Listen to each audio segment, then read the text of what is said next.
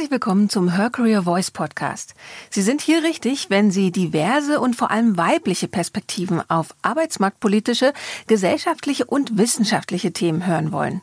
Lernen Sie dabei von Role Models, ExpertInnen und Insidern und nehmen Sie wertvolle Anregungen für Ihre eigene Karriereplanung mit.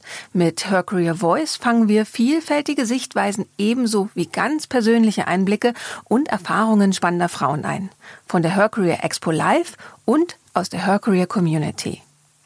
Dr. Med Dilek Gürsoy aus Neuss ist eine Herz- und Kunstherzchirurgin, die seit Jahren erfolgreich operiert und an der Entwicklung eines modernen Kunstherzes mitarbeitet.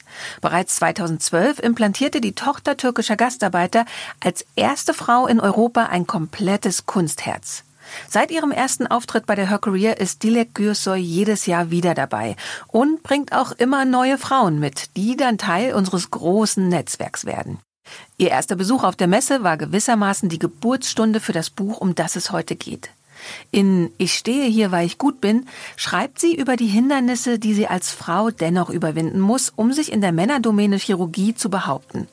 Sie muss lernen, dass Kompetenz und Selbstbewusstsein nicht so viel zählen wie seit langem stabile Männernetzwerke und dass die gläserne Decke erschreckend schwer zu durchbrechen ist.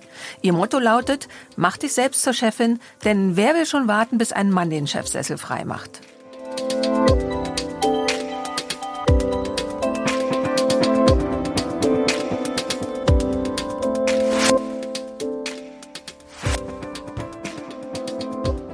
Der Titel des Buches ist ja so wie eine Selbstverteidigung. Hat schon mal jemand bezweifelt, dass du da bist, wo du bist, im Lauf deiner Karriere, einfach weil du gut bist? Wenn man Herzchirurgie macht, wirst du jeden Tag angezweifelt. Und ich fand das, äh, äh die, äh, also diesen Titel einfach nur so berechtigt, weil ich es ja auch bin. Und ich finde, ich habe so viel Kritik gehört, auch von Frauen. Wie kannst du das von dir behaupten und ähnliches? Und das fand ich so traurig, weil er einfach nur steht, dass ich gut bin und wenn ich mich verkaufen möchte, verkaufe ich mich natürlich auch als, als gutes äh, Produkt, als ein guten Produkt äh, und nicht als Mittelmaß. Und äh, Männer sowieso haben damit ein Problem.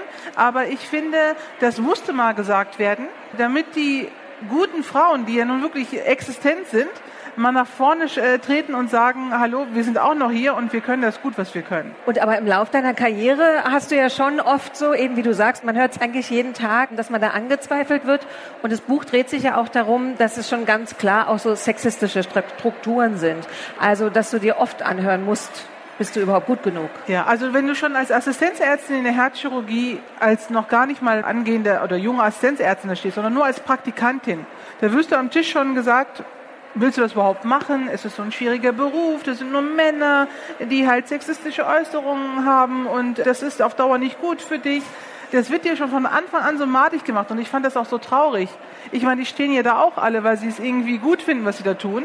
Und äh, das ist, glaube ich, auch eins unserer wichtigsten äh, Aufgaben, gerade der Chirurgen, die es geschafft haben, dass wir der jungen Generation das auch positiv vorleben und die positiven Seiten zeigen und die negativen Seiten halt ihnen beibringen, wie sie damit umzugehen haben. Mhm. Äh, so hätte ich mir das gewünscht, aber so mache ich das jetzt für die nächste Generation. Mhm.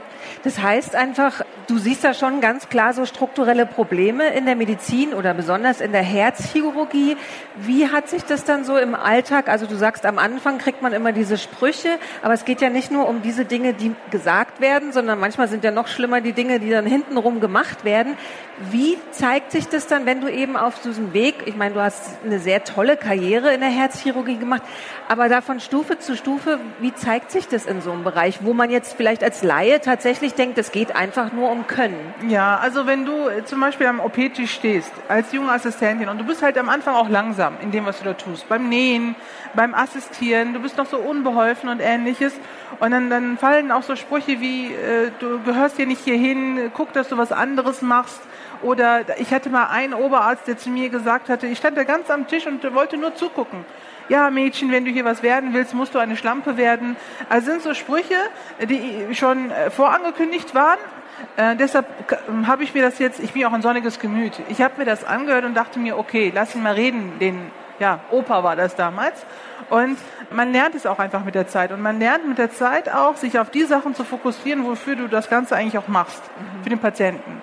Und sobald äh, dir das bewusst ist, wofür du eigentlich da bist und dich auch nur noch darauf fokussierst, dann blendest du alles mit der Zeit auch aus.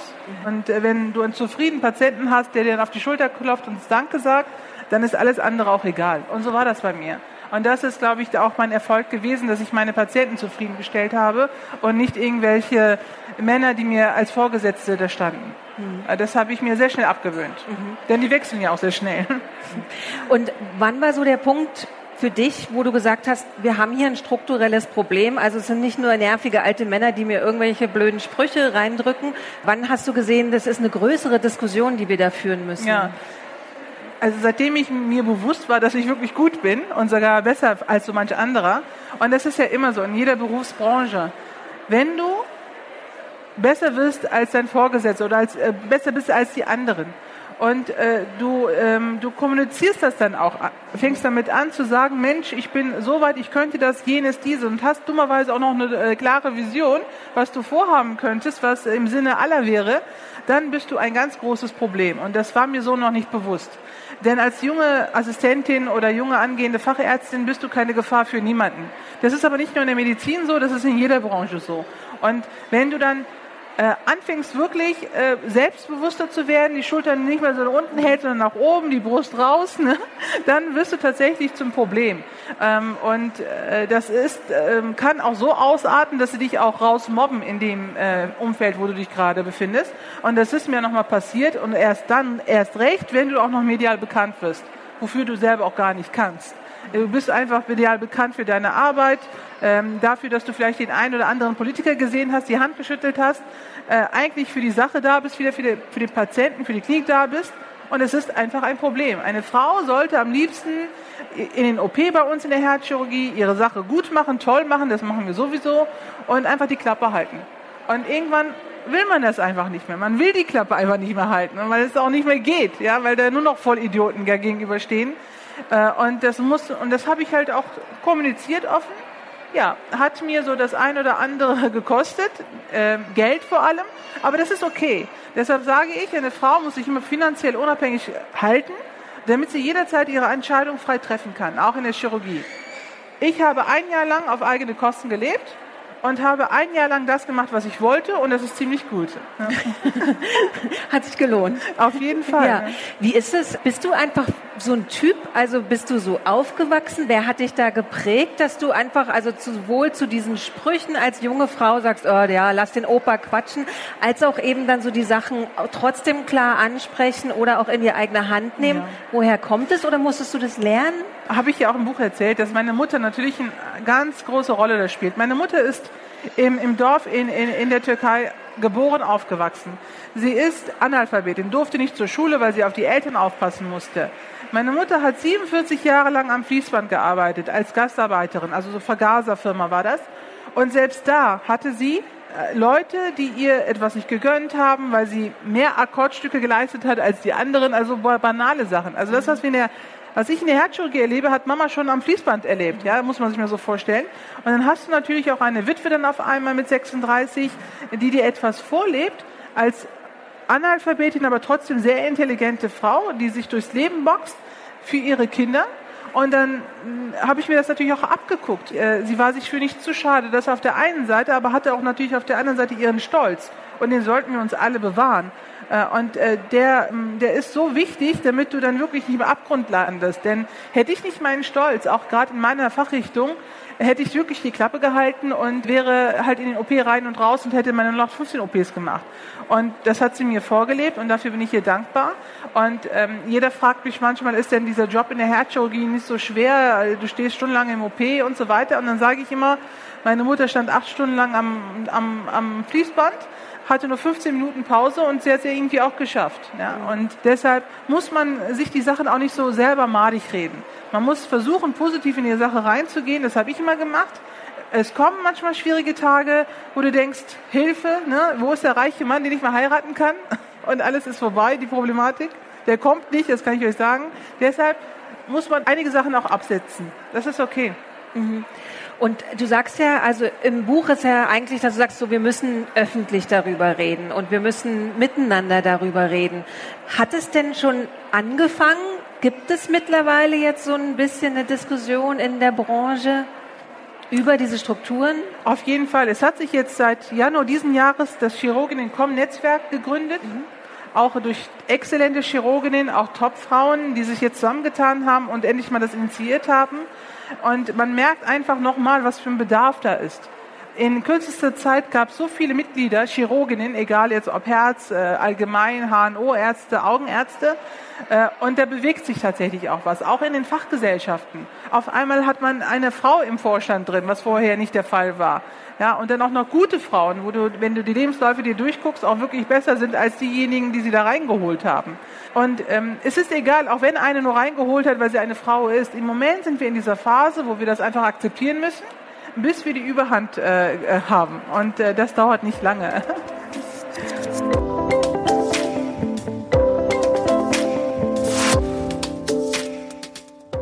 Netzwerk, wie sind da die Ansätze? Was wird da genau gemacht? Also sagt man einfach, okay, wir setzen uns Quoten zum mhm. Beispiel oder wie kommt man denn dann trotzdem gegen sowas an wie diese Sprüche oder ja. so?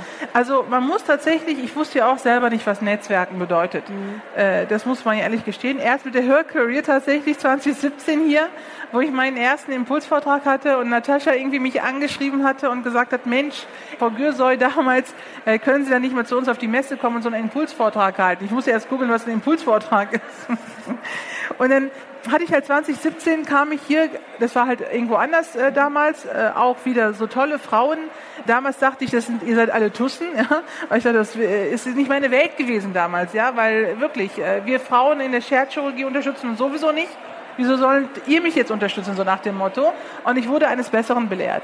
Und ich, mich haben Frauen angesprochen, die mit dem Thema nichts zu tun hatten, aber dieselben Problematiken hatten, chauvinistische Sprüche, Karrierechancen nicht die, die wir eigentlich bräuchten. Also einfach toll also ich habe, ich gehe ja mittlerweile auch auf Leute zu oder auf äh, Frauen vornehmlich auch auf diesen Messen und spreche sie einfach an. Und so kommt man ins Gespräch und so bringt das eine das nächste. Und so funktioniert das einfach, ja. Und dann äh, findet man Punkte, wo wir dann auch uns austauschen können, uns verbessern können. Und ich sage immer, man soll, das sage ich immer in meinen Gesprächen mit den, mit den Geschäftsführern oder mit den Investoren, die dürfen auf keinen Fall die Macht der Frau unterschätzen. Und erst recht nicht, wenn sie zuhauf kommen. Ja, und das ist schon enorm. Und das ist, stärkt mich auch in der Phase, wo ich in dieser Findungsphase war, haben mich diese Netzwerke gestärkt die mich äh, ja empowered haben, die äh, wo ich äh, vielleicht ja Selbstzweifel habe hab ich jetzt nie gehabt, aber in so Phasen, wo es mir nicht gut ging, dann auf einmal so eine Interviewanfrage kam und wir das Thema nochmal erörtert haben, das war auch ein bisschen Therapie, muss man sagen. Ja. Mhm. Und sind es dann, also eben das eine ist so Empowerment, in dem man sich unterhält und zum Beispiel einfach miteinander feststellt, das ist kein individuelles Problem, sondern ein strukturelles Problem. Aber gibt es dann auch zum Beispiel so Pläne, dass man eine Antidiskriminierungsklausel zum Beispiel in der Klinik versucht durchzusetzen oder ganz naiv jetzt mal gefragt, also kann man irgendwie da auch das System so richtig so packen? Mhm. Noch nicht, also mit der, mit der Medizin noch nicht weil ähm, wir gerade auch in der Herzchirurgie, wir haben 80 Kliniken in Deutschland und alle sind äh, männliche äh, äh, Chefärzte mit solchen Positionen besetzt. Und solange sich das nicht ändert, solange wir die Ambitionen nicht äh, kundtun, dass wir auch Führungspositionen äh, innehaben wollen, wird auch so schnell nichts passieren. Denn äh, wenn ich mir den Klinikalltag jetzt so vorstelle, du bist eine junge Oberärztin oder bist in deinem Trott, bist vielleicht auch noch Mama, hast Wohnung gekauft, Haus gekauft, hast einen Kredit, dann gehst du nicht so nach vorne, so wie ich, die jetzt so kinderlos ist und unabhängig ist. Also das will ich denen auch nicht abverlangen. Mhm. Ähm, deshalb äh, müssen halt Frauen, so wie ich, die was riskieren, die es auch vielleicht können, von ihrem Charakter her, einfach nach vorne treten, diese Führungsposition einfach inne nehmen, äh, sich selber dann auch und äh, versuchen, das von innen heraus dann zu ändern. Denn jetzt ich gehe zu einem Geschäftsführer hin oder zu einem Chef und sage, bitte ändere das für mich, er niemals machen. Niemals, weil einfach seine Community, sprich die männliche, einfach stärker ist aktuell. Mhm. Jetzt will ich mal einen ganz kurz Exkurs machen, also nicht nach innen schauen, sondern nach außen. Warum ist es überhaupt wichtig, dass es diverse zum Beispiel Herzchirurginnen, Herzchirurgen gibt oder in der Medizin allgemein.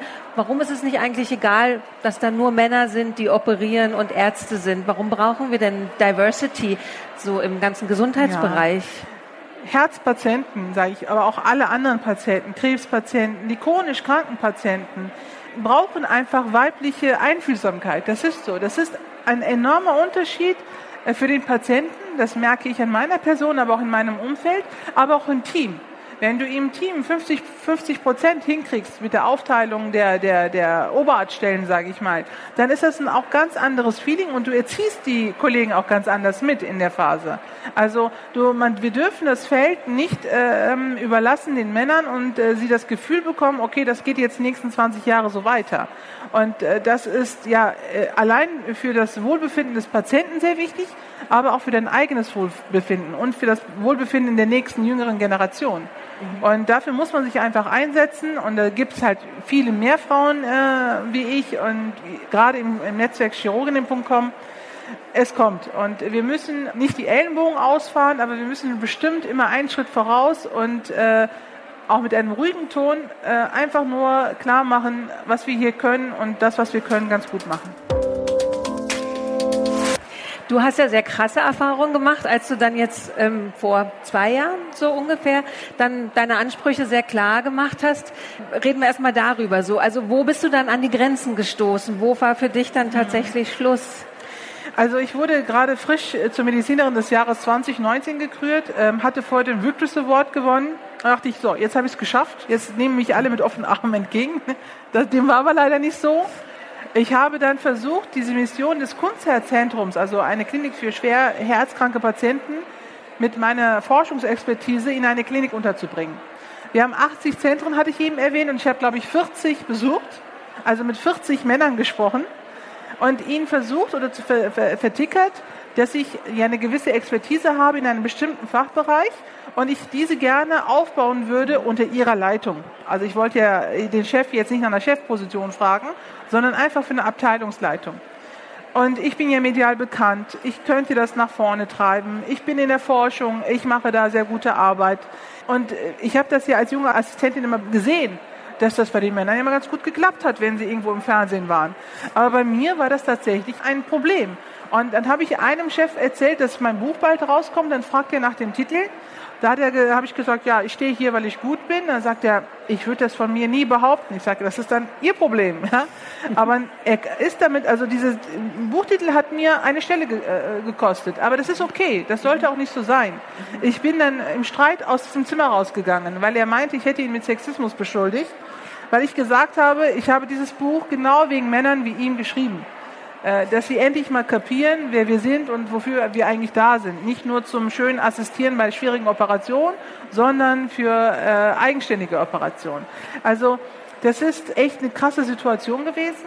Hätte ich so auch nie erwartet, dass da so auf einmal auf Professoren sitzen, also Ordinarien, die ihr Mittagessen dir gegenüber äh, sitzen und breitbeinig da in ihr Brot rein essen und dir gleichzeitig sagen, schöne OP eben. Ja, also ich dachte, das kann es doch jetzt gerade nicht sein. Aber es ist gut, ich habe diese Erfahrung gemacht. Es hat mich noch mal ruhiger gemacht, entspannter gemacht, weil ich mir gesagt ich werde jetzt keine Energie verschwenden, diese Leute zu ändern. Ich muss mich ändern, ich muss mein eigenes Gedankengut ändern und dann läuft es auch besser. Aber 40 Gespräche ist ja schon krass einfach. Also gerade wenn man eben medial bekannt ist, denkt man, man geht zu ein, hm, vielleicht stimmt die Chemie nicht so, geht man zu zwei oder drei und dann hat man eine Unterschrift irgendwie. Ne? Also so Würdest du das auch darauf zurückschreiben? Also es gibt ja tatsächlich bei Gründerinnen ist es de facto so, Frauen kriegen zum Beispiel weniger Investitionsgeld als Männer und weil sehr massive Unterschiede gibt es da. Ist es das, das gleiche Phänomen am Ende? Also dass man Frauen da nicht vertraut, dass sie jetzt so eine Abteilung aufbauen könnten? Ja, ich glaube in meinem Spitz, ich glaube, das wird es schon. Wenn ich medial nicht so bekannt wäre und so präsent gewesen wäre, hätte ich, glaube ich, eine Stelle gekriegt. Mhm. Aber die, ich habe tatsächlich die Erfahrung gemacht, dass ich unserer Bundeskanzlerin die Hand schütteln durfte. Äh, also ich habe Sachen erlebt, die Männer eigentlich mit Mitte 60 erleben, habe ich mit Mitte 40 erlebt. Und das ist ein Problem. Man glaubt es nicht. Und ich habe in einem Podcast gesagt, das sind Männer, die einfach mit sich selber nicht im Reinen sind. Und deshalb gönnen sie dir nichts. Und da brauchst du dich auch nicht mehr querzustellen äh, oder auch dich zu, zu fertig zu machen, deine Energie zu verbrauchen. Es nützt nichts. Versucht es erst gar nicht weiter. Ähm, wenn der liebe Gott es will, dann kommt der schon zu euch, derjenige, was mir dann auch so passiert ist. Ich habe irgendwann aufgehört, ich habe gesagt, jetzt mache ich mein Ding selber und dann kam es. Ja. Und dieser Beschluss, einfach aufzuhören, war der eigentlich damit verbunden, mit dem Beruf aufzuhören? Doch nein, wahrscheinlich nein, nicht. Auf keinen Fall. Ja. Also ich habe auch gesagt, kein männliches Ego bringt mich vom OP-Tisch weg. Äh, und das habe ich mir auch geschworen, weil ich habe auch da Beispiele gesehen, Top-Frauen, ich war Mitte 20. Damals waren das junge Oberärztinnen, die einfach gegangen sind mit äh, Ende 30. Wo ich dachte, warum denn? Das sind doch jetzt top ausgebildete Frauen. Wieso gehen sie? Dann sagen sie, ich habe mich doch für Familie entschieden, für Kind entschieden. Ich habe das nicht verstanden, dass das entweder oder sein musste damals. Und ich habe nur entschieden, ich mache jetzt, äh, wenn mir keiner äh, einen richtigen Job geben will, dann sorge ich dafür, dass ich selber mir einen Job gebe. Und das war mein Plan und den habe ich jetzt erfüllt. Ja, genau. Also da ist jetzt der nächste Schritt. Der ist zu dir gekommen, der Job. Das ist nicht mehr im Buch, also eine Preview auf was danach geschah. Genau. Erzähl einfach mal ein bisschen, wie das letzte Jahr so für dich lief Ja. dann. Also nach diesen Gesprächen, also letztes Jahr im Sommer habe ich mir gedacht, so, jetzt ist Schluss. Äh, Und ich habe mir gesagt, ich wollte hier immer schon ein Kunstherzentrum gründen. Das habe ich aber schon vor zwei, drei Jahren gesagt und habe auch ganz groß gedacht am Anfang. Große Klinik, 20 Intensivbetten, fünf OPs und so weiter. Und dann habe ich gemerkt, das ist einfach noch zu viel, too much. Ich bin nur eine einfache Chirurgin und ich kann in diesen Sphären noch nicht denken. Aber ich musste irgendwie wieder anfangen. Also habe ich entschieden, eine kleine Privatpraxis zu gründen. Wieso privat? Weil wir als Herzchirurgen keine Kassenzulassung kriegen. Das ist einfach so. Und ich habe mich da ein bisschen durchgelesen und da habe ich mir eine, eine, eine, eine, ein, ein Büro gemietet, also quasi eine Praxis aufgemacht. Das ist aber nur ein, ein Räumchen, ein Zimmer, das ich mir sehr schön eingerichtet habe, um auch dieses Klientel an Privatpatienten anzuziehen. Und zwar in so einem Medical Center mitten in Düsseldorf. Und ich wusste, dass es in diesem Medical Center auch eine Privatklinik gibt, die Klinik Belletage. Und ich wusste, dass sie OP-Säle haben. Also ich dachte, ich gehe schon mal rein, habe mich da also eingemietet, habe meine Privatpraxis eröffnet und habe drei Monate erstmal Däumchen gedreht. Ich sage, ich bin doch so bekannt, wo sind die denn die ganzen Patienten? Und dann habe ich meine Webseite ähm, äh, ähm, eingerichtet, dann habe ich noch mal ein bisschen selber was gepostet und auf einmal kamen sie, diese Patienten. Und auch zum Teil nicht, also sehr viele Nicht-Privatpatienten, die einfach Honorar bezahlen wollen, um einfach eine gute äh, Meinung zu hören. Und äh, wie das halt so ist, ich schwirrte natürlich in dem Haus rum, viele Kamerateams, das hört ja auch dann nicht auf. Dann war das ZDF mal da, dann war das ARD da. Ich war am Drehen, hatte noch zwar keinen Patienten, aber ich war immer noch präsent. Ja. Und das hatte dann natürlich der Klinikinhaber gesehen von der Privatklinik. Ich habe selber bei ihm einen Termin organisiert, weil ich fragen wollte, kann ich hier operieren? Haben Sie eine Intensivstation? Und dann haben wir ein bisschen gequatscht von hier und da, von meiner Vision.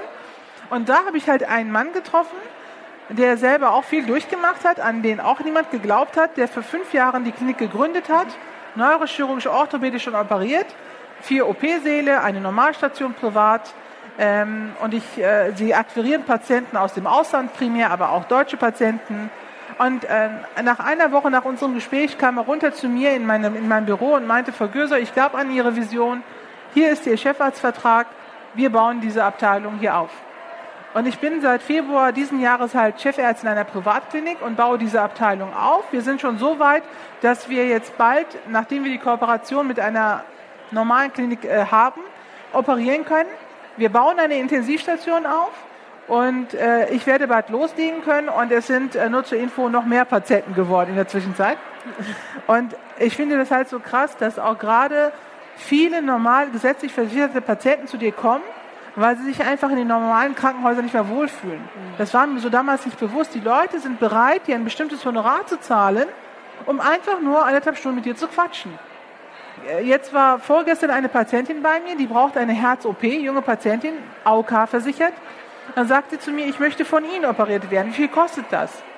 Ich sage, das sind Beträge, das willst du hier nicht und das musst du auch nicht. Aber die Leute wollen das verdiente Geld für eine gute medizinische Leistung loswerden. Und das finde ich halt so schade und das spricht wiederum dafür, dass äh, gute Ärzte, äh, wenn sie in den Systemen nicht mehr bestehen können, und ich bin nicht die Einzige, es gibt so viele gute äh, Beispiele, Ärztinnen, Forscher, BioNTech zum Beispiel hat ja auch erstmal eine eigene Firma gegründet, bevor sie überhaupt äh, das machen konnte, was sie machen durfte. Und ich sage immer, wenn man uns diesen Visionären in den bestehenden Systemen keinen Platz gibt, dann machen wir unsere eigenen Systeme. Und so kommt es, dass wir halt erst nur auf Privatbasis operieren können, aber ähm, die, die, Patienten sind bereit dazu. Und das finde ich irgendwo schade, weil man möchte ja jedem gerecht werden irgendwo und äh, nicht immer alles auf Geld, Geld, Geld. Und äh, ich muss aber Geld verlangen, hat mir mein Anwalt gesagt, das ist sonst rechtlich nicht möglich, dass du da aktiv bist. Aber gut, äh, also wie gesagt, ich habe meinen Weg gefunden. Äh, jetzt äh, hören natürlich die, ähm, äh, meine Kollegen alle, gerade die 80 herzchirurgischen Chefärzte in Deutschland, dass es jetzt auch eine Frau gibt aber in der Privatklinik. Alles gut. Ja. Also ich kann es total nachvollziehen, dass die Leute dann wirklich sagen, ich will von dir operiert werden und ich gebe gerne viel Geld aus. Also eine Herz-OP hat man ja jetzt auch nicht alle Tage.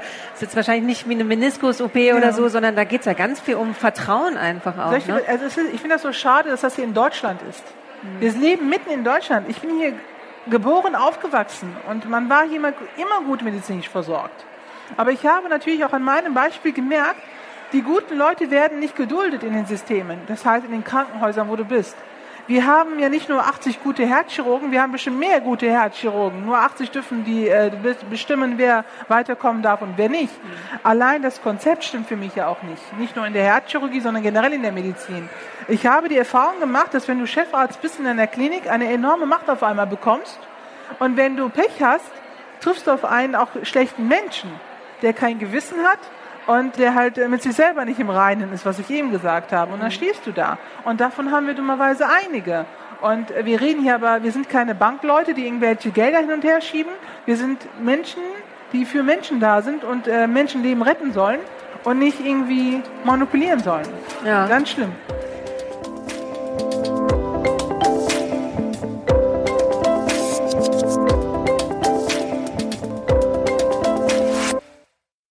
Wenn Sie jetzt Lust haben, in die Unterhaltung einzusteigen, dann besuchen Sie uns auf der nächsten Her Career Expo in München und netzwerken Sie zusammen mit tausenden ExpertInnen aus den verschiedensten Branchen und Fachbereichen.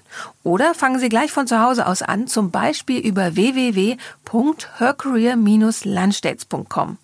Ob virtuell oder im Real Life, wir vernetzen Sie gern.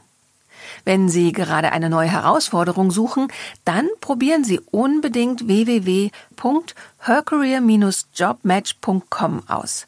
Bei Fragen zum Podcast schreiben Sie uns einfach eine Mail an podcast at her-career.com.